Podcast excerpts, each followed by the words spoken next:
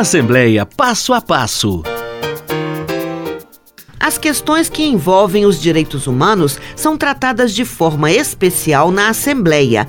Os deputados são responsáveis pela análise de fatos que envolvem a defesa dos direitos individuais e coletivos, direitos políticos, direitos de grupos sociais minoritários, que são aqueles que sofrem algum tipo de exclusão ou discriminação, como mulheres e negros. Nas reuniões, os cidadãos são ouvidos com frequência em audiências públicas na Assembleia para relatar denúncias ou pedir providências contra o abuso dos direitos.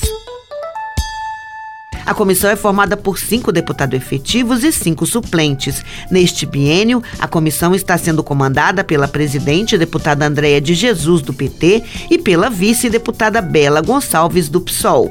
Você pode acompanhar as ações da Comissão de Direitos Humanos no portal almg.gov.br. Assembleia de Minas. Poder e voz do cidadão.